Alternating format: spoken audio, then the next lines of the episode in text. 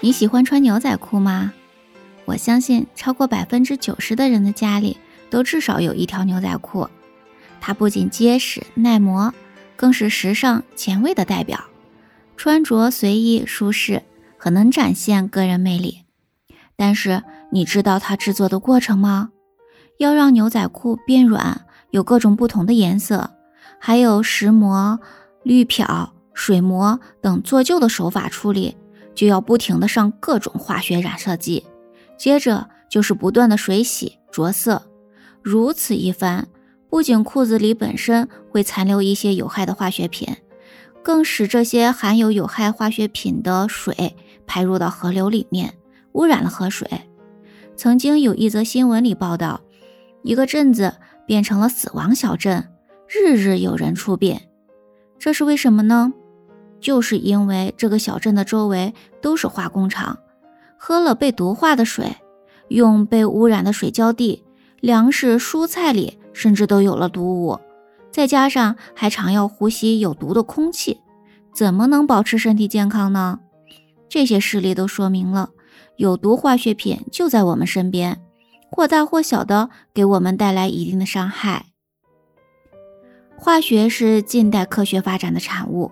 有了化学，有了工业，我们的衣食住行方方面面都被改善，生活水平才有了这么大的提高。但是，它在给我们生活带来便利的同时，也会因为处理不当给人类带来灾难。据统计，目前世界上大约有八百多万种的化学物质，其中常用的化学品就有七万多种。那市场上七到八万种的化学品。里面呢，对人体健康和生态环境有危害的，大约超过了三点五万种。这其中呢，有致癌、致畸、致突变作用的，大约有超过五百多种。随着工农业生产的发展，如今每年又有一千到两千种新的化学品投入市场。在品种繁多的化学品中，有许多都是有毒的化学物质。在生产、使用、储存和运输的过程中，有可能对人体产生危害，甚至危及人的生命和造成巨大灾难性事故。例如，在一九九一年，江西上饶地区发生了一甲胺急性中毒特大事故，中毒的人数多达一百五十多人，其中呢有三十九人死亡。另外呢，在一九八四年，印度的博帕尔市。发生的大量异氰酸甲酯泄漏事件，造成了约二十万人中毒，两千五百人死亡，是一个举世震惊的事情啊！有毒化学品非常多，常见的有以下几类：一、金属和类金属，例如铅、汞、锰、镍、铍、砷、磷及其化合物等等。那第二种呢，就是刺激性气体，它是指呢对眼和呼吸道黏膜有刺激作用的气体，它也是化学工业常遇到的有毒气体。刺激性气体的种类非常多，最常见的呢有氯、氨、氮氧化物、氟化氢、二氧化硫、三氧化硫和硫酸二甲酸等。第三种呢，窒息性气体。它是指能造成机体缺氧的有毒气体。窒息性气体可分为单纯窒息性气体、血液窒息性气体和细胞窒息性气体，如氮气、甲烷、乙烷、乙烯、一氧化碳、硝基苯的蒸汽、氢化氢、硫化氢等等。第四种呢，就是农药啦，它包括杀虫剂、杀菌剂、杀螨剂、除草剂等。农药的使用对保证农作物的增产起着重要作用，但如果生产、运输、使用和贮存过程中未采取有效的预防措施，也可引起中毒。另外呢，就是我们经常会听到一些报道，有人自杀会喝农药，所以呢，它的这个毒性也是非常大的。那第五个方面呢，是有机化合物，大多数都是属于有毒有害物质的。例如应用广泛的有机溶剂，如苯、甲苯、二甲苯、二硫化碳、汽油、甲醇、丙酮等等。苯的氨基和硝基化合物，如苯胺、硝基苯等等。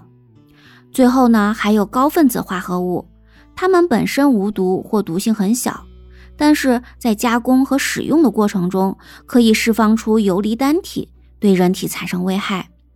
例如说呢，苯醛树脂，当它遇热，就会释放出苯酚和甲醛，而具有刺激作用。高分子化合物生产中常用的单体，多数呢是对人体有危害的。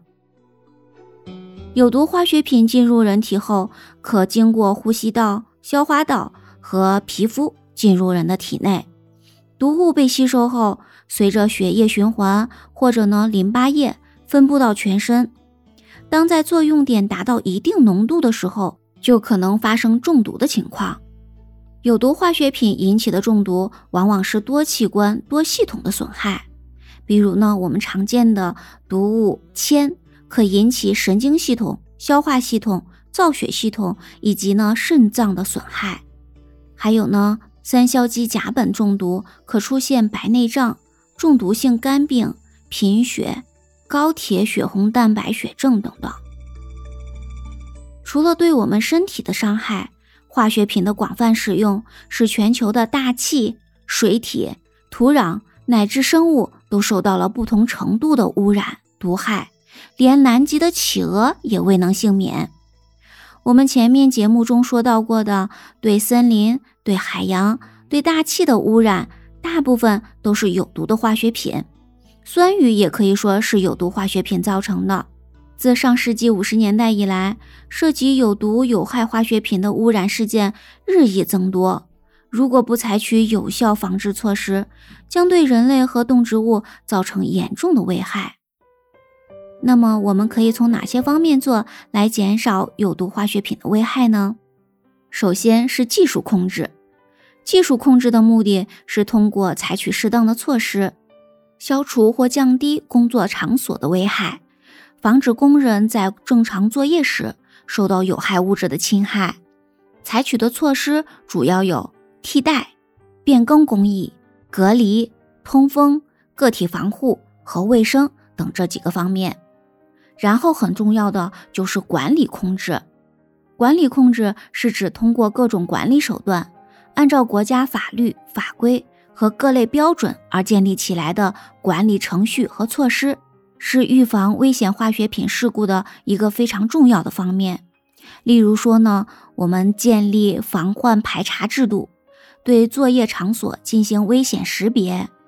化学行业安全生产禁令四十一条，张贴警示标志、操作规程、贴制安全标签儿、产品安全技术说明书等等。通过这些方面呢，来控制有毒化学品的危害。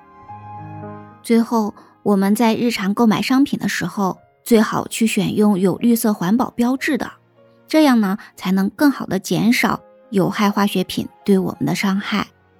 希望我们能尽量减少接触有毒化学品，保持我们身体的健康，才能更好的感受生活的美好。今天的分享就到这里，感谢您的聆听，我们下次节目再见。